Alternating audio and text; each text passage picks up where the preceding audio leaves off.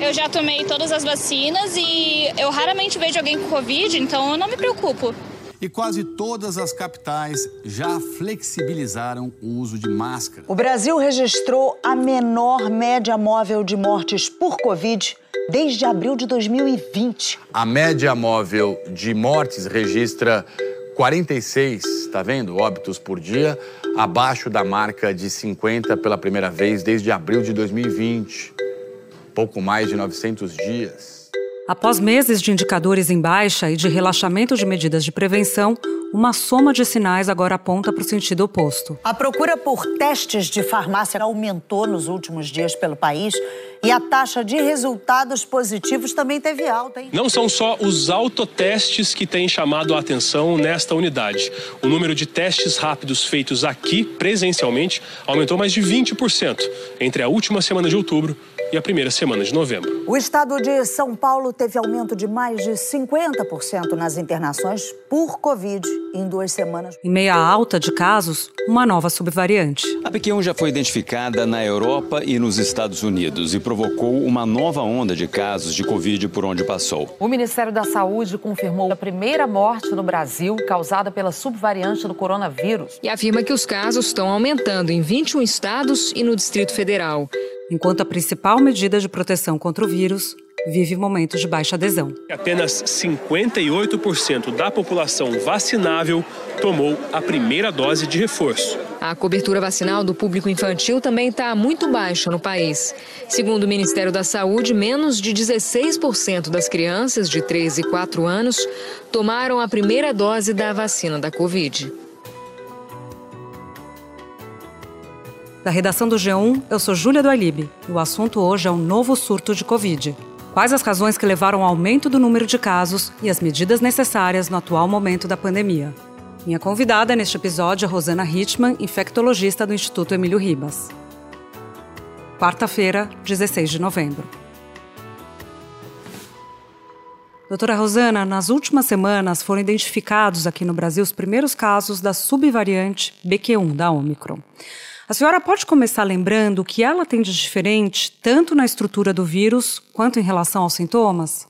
do ponto de vista de estrutura do vírus, ela realmente ela tem diferenças. Ela é uma derivada da BA5, que a gente já vinha tendo ela há um tempo.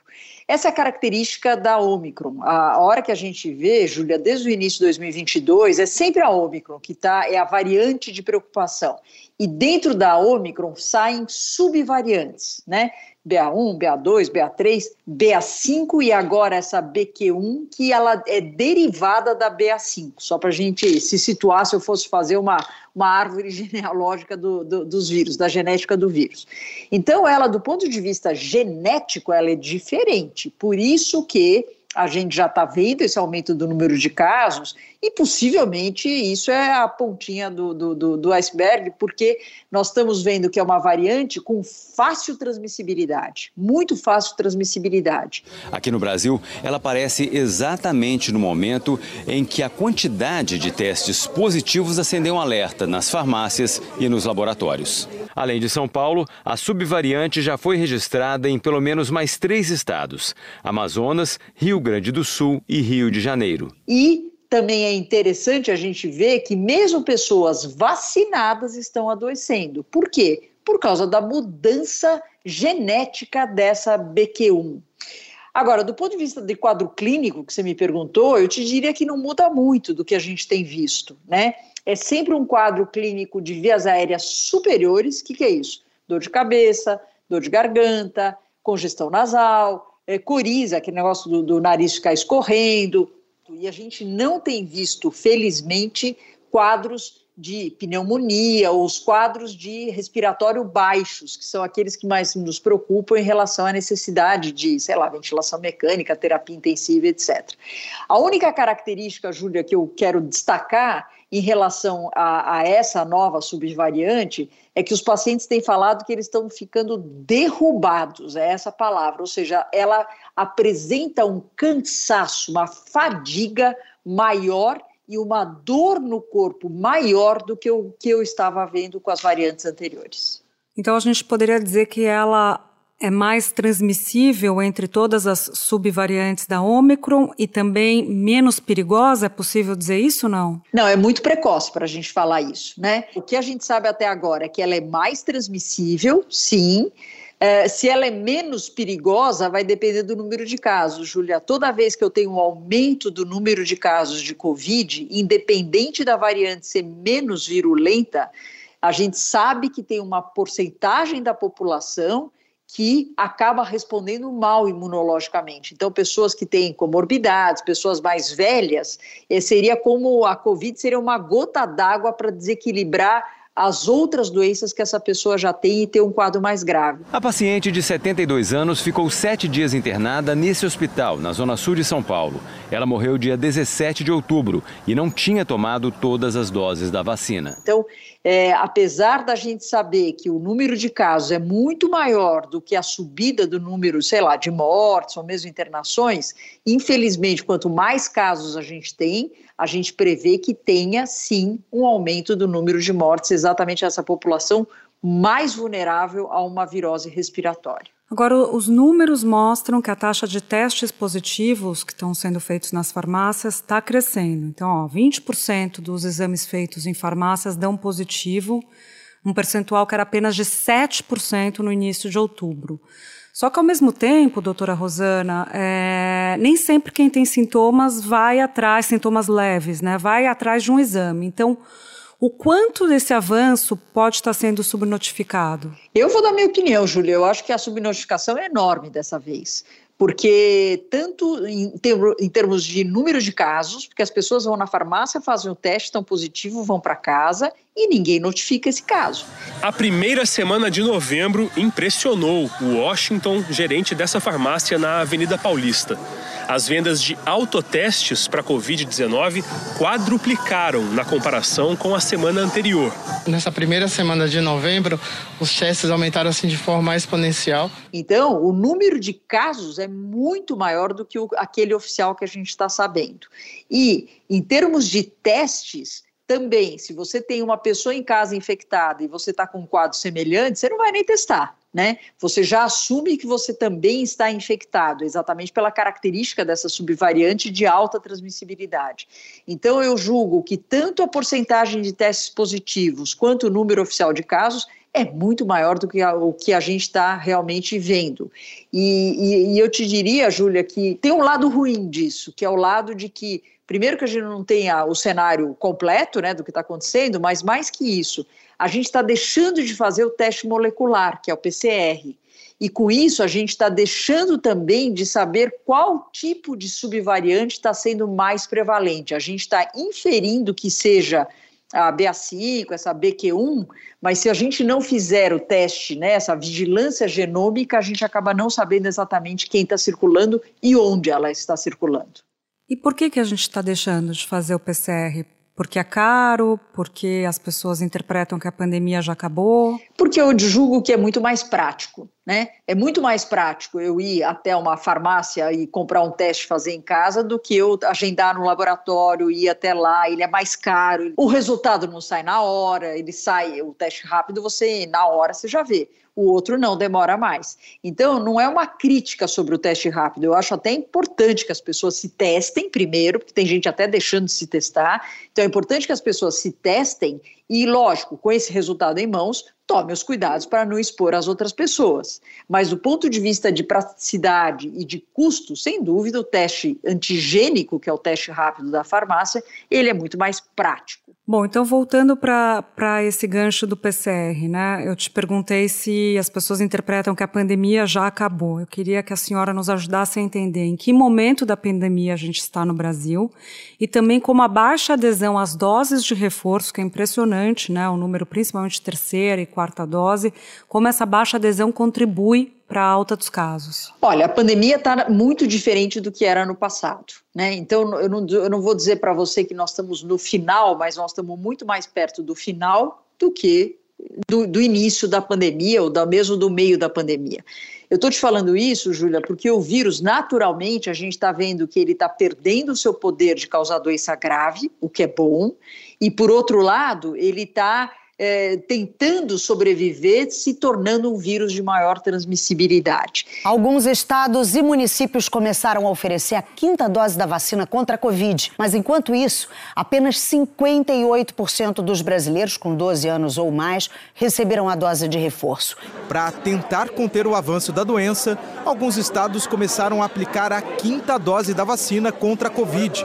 Por enquanto, apenas para pessoas com comorbidades. Então, eu imagino que nós vamos ter de tempos em tempos essas ondas, né? Ou espero que sejam marolas, porque quanto mais a população tiver imunizada, seja através de vacinas, ou mesmo quem já teve a Covid, é, vai ser menor a, a, condição do vírus de encontrar pessoas virgens de anticorpos, virgens de proteção, e ele se multiplicar muito mais. Porque ele não vai embora, a gente já falou isso várias vezes, e ele cada vez mostra isso.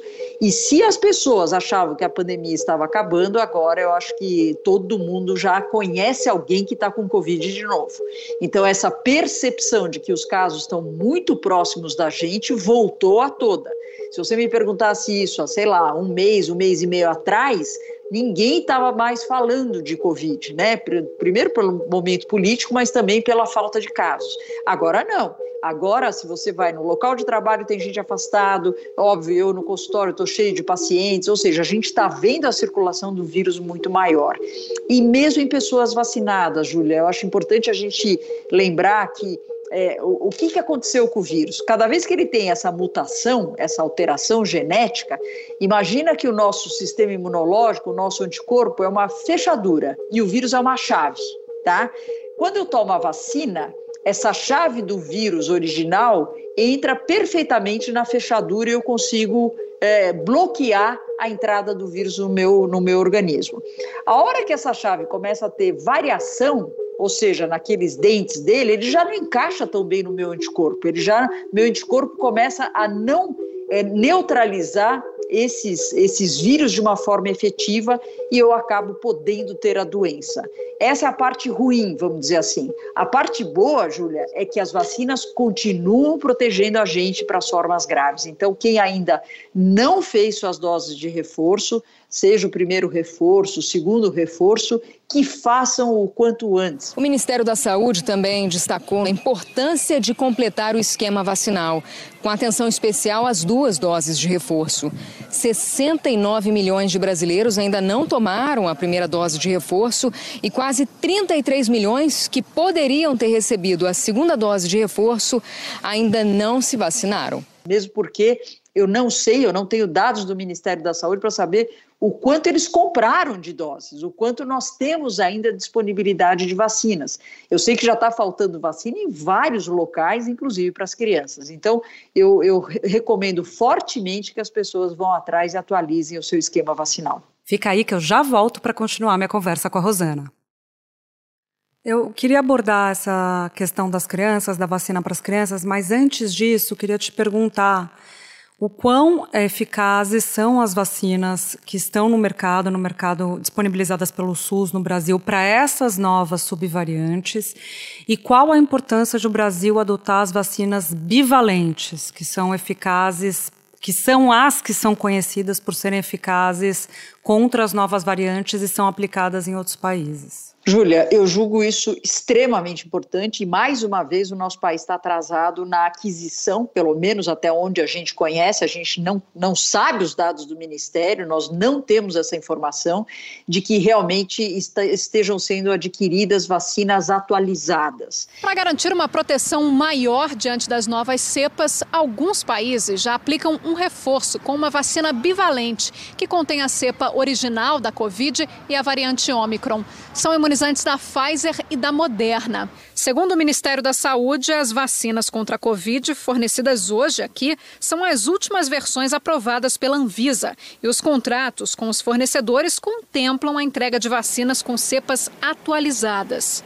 A Anvisa respondeu que já estão em andamento as análises de pedidos da Pfizer de vacinas contendo as subvariantes BA1 e BA4 e 5 da Omicron. Por que, que isso é importante? Porque a gente vê que as vacinas anteriores elas respondem para a forma grave, mas elas escapam muito da resposta imune. E se você pega, por exemplo, pacientes mais vulneráveis, como os idosos, as pessoas que fazem outros tratamentos, os transplantados e assim vai, é claro que eu preciso de uma vacina muito mais específica contra a Ômicron.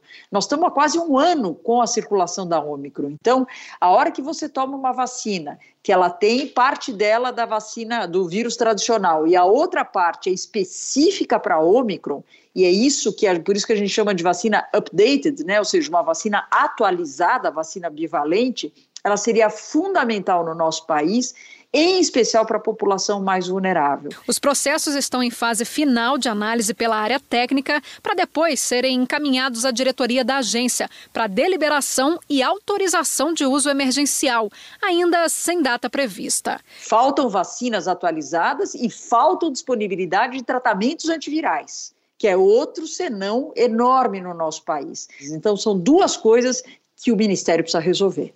E além disso, a questão das campanhas, né? Você colocaria nesse pacote, além das aquisições, as campanhas, falando sobre a importância da imunização, também a questão de distribuições de testes? Não tem a menor dúvida. Não adianta, é o que eu te falei, não adianta eu ter vacina sem vacinação né? Então eu preciso aprovação legal, muito bem, eu preciso adquirir a vacina, muito bem, e o terceiro passo é eu preciso aplicar essa vacina e a população precisa entender da importância disso. Isso chama-se campanha vacinal.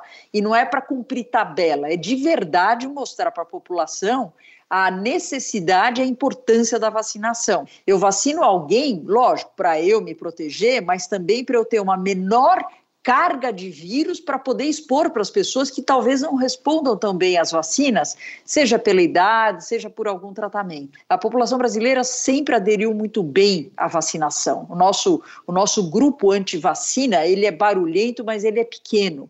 Então, quanto mais informação clara eu der para a população sobre a vantagem das vacinas, e eu não estou falando só de Covid, estou falando de uma maneira geral, é melhor para todo mundo falando das crianças, né? A doença que mais matou criança nesse país nos últimos dois anos chama-se Covid-19.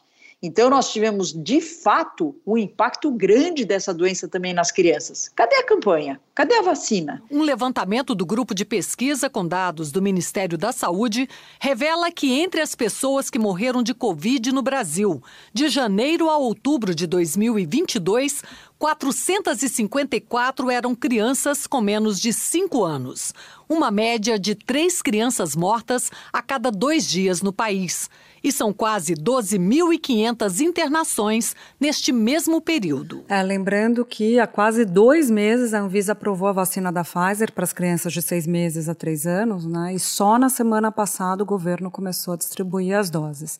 Queria te perguntar, doutora Rosana, sobre as medidas de prevenção. São as mesmas desde o início da pandemia? Há algo de novo que nós podemos fazer?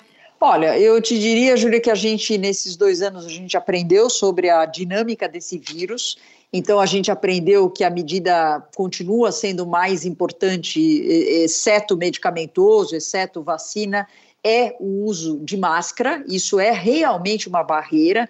Tem vários estudos mostrando, tem estudos muito interessantes mostrando que durante a, a, pandemia, durante o uso de máscara e mesmo a restrição social, não só Covid diminuiu, mas todos os agentes transmitidos de forma respiratória. Então, nunca foi tão baixo o nosso número de meningites, que são de transmissão respiratória, de gripe, que é o vírus da influenza, e vários outros vírus respiratórios. No fim de semana, o Ministério da Saúde divulgou uma nota técnica com alerta sobre a circulação da subvariante da Omicron, BQ1. O Ministério reforçou que não há dados epidemiológicos que sugiram um aumento na gravidade da doença, mas voltou a recomendar a higienização frequente das mãos com álcool 70% ou água e sabão e o uso de máscaras de proteção facial. Então, as máscaras, a gente não tem a menor dúvida que elas funcionam muito bem como uma barreira. É lógico que nós estamos cientes que foi flexibilizado recentemente o uso de máscaras, mas neste momento que a gente tem de novo a alta circulação do vírus, se a gente de fato quiser ter um controle mais rápido disso, na minha opinião, em situações específicas, eu voltaria com o uso de máscara. E vou te dar uns exemplos. É, transporte público, na minha opinião, é um local de risco, porque é muita gente, num ambiente fechado né, e com pouca circulação de ar. Dentro das farmácias, porque quem está na farmácia ou está doente, está indo atrás de alguma medicação ou está indo comprar teste, então é outro local, na minha opinião, que seria obrigatório. É claro que nas unidades de saúde são obrigatórios e para todo mundo que se sente vulnerável à Covid-19, seja por idade ou seja por alguma situação de imunossupressão. Doutora Rosana, muito obrigada, sempre muito didática. Bom trabalho e até a próxima. Imagina, até a próxima. Boa sorte lá no teu jornal, tá? Este foi o assunto podcast diário disponível no G1, no Globoplay ou na sua plataforma de áudio preferida. Vale a pena seguir o podcast na Amazon ou no Spotify, assinar no Apple Podcasts, se inscrever no Google Podcasts ou no Castbox e favoritar na Deezer. Assim você recebe uma notificação sempre que tiver um novo episódio. Eu sou Julia do Alibe e fico por aqui. Até o próximo assunto.